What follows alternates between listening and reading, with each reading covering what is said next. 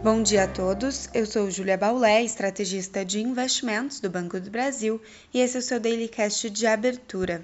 Hoje é segunda-feira, dia 26 de julho de 2021 e a cautela predomina nas bolsas no exterior com o avanço da variante Delta do coronavírus no mundo. Nos Estados Unidos, o conselheiro da Casa Branca para a Covid-19, Anthony Fauci, disse que o país considera voltar à exigência do uso de máscaras diante do aumento de casos. Outro ponto de cautela nos mercados vem da Ásia. As ações chinesas de tecnologia e educação caíram drasticamente, penalizadas pela insegurança dos investidores com a ofensiva regulatória na China.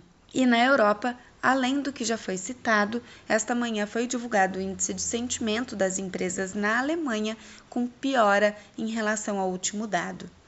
Ainda como destaque para a semana, teremos a reunião do Federal Reserve na quarta-feira e a expectativa de uma eventual sinalização mais firme da instituição sobre o tapering. Lembrando que essa perspectiva de redução gradual das compras de ativos dá o start na diminuição, mesmo que gradual, dos estímulos monetários, reduzindo a liquidez global e possivelmente encolhendo o fluxo de capital estrangeiro para emergentes. Outro acompanhamento ao longo da semana é a divulgação de balanços corporativos lá fora. As high-techs estão novamente em destaque, com os balanços da Tesla hoje e Apple, Alphabet, Microsoft, Facebook e Amazon ao longo da semana.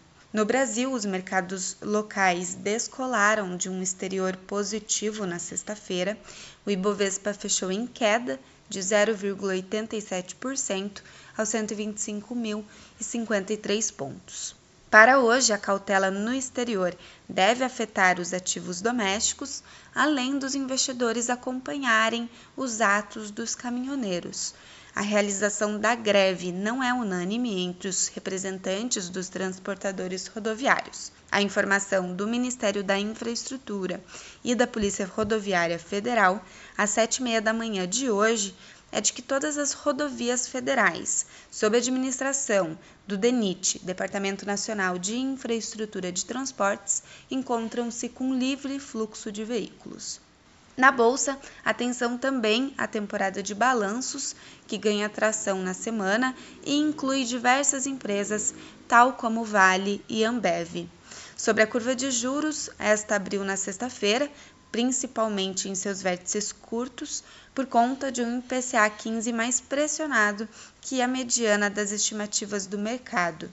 O dado reflete tanto em um aumento da inflação projetada para o final do ano, como para uma expectativa de maior aumento da Selic em agosto, lembrando que o mercado se divide entre 1% e 0,75% de aumento. Ainda sobre a curva de juros e inflação, na quinta-feira teremos o IGPM fechado de julho e na sexta-feira a ANEEL divulgará a bandeira tarifária de agosto, que deve voltar a subir.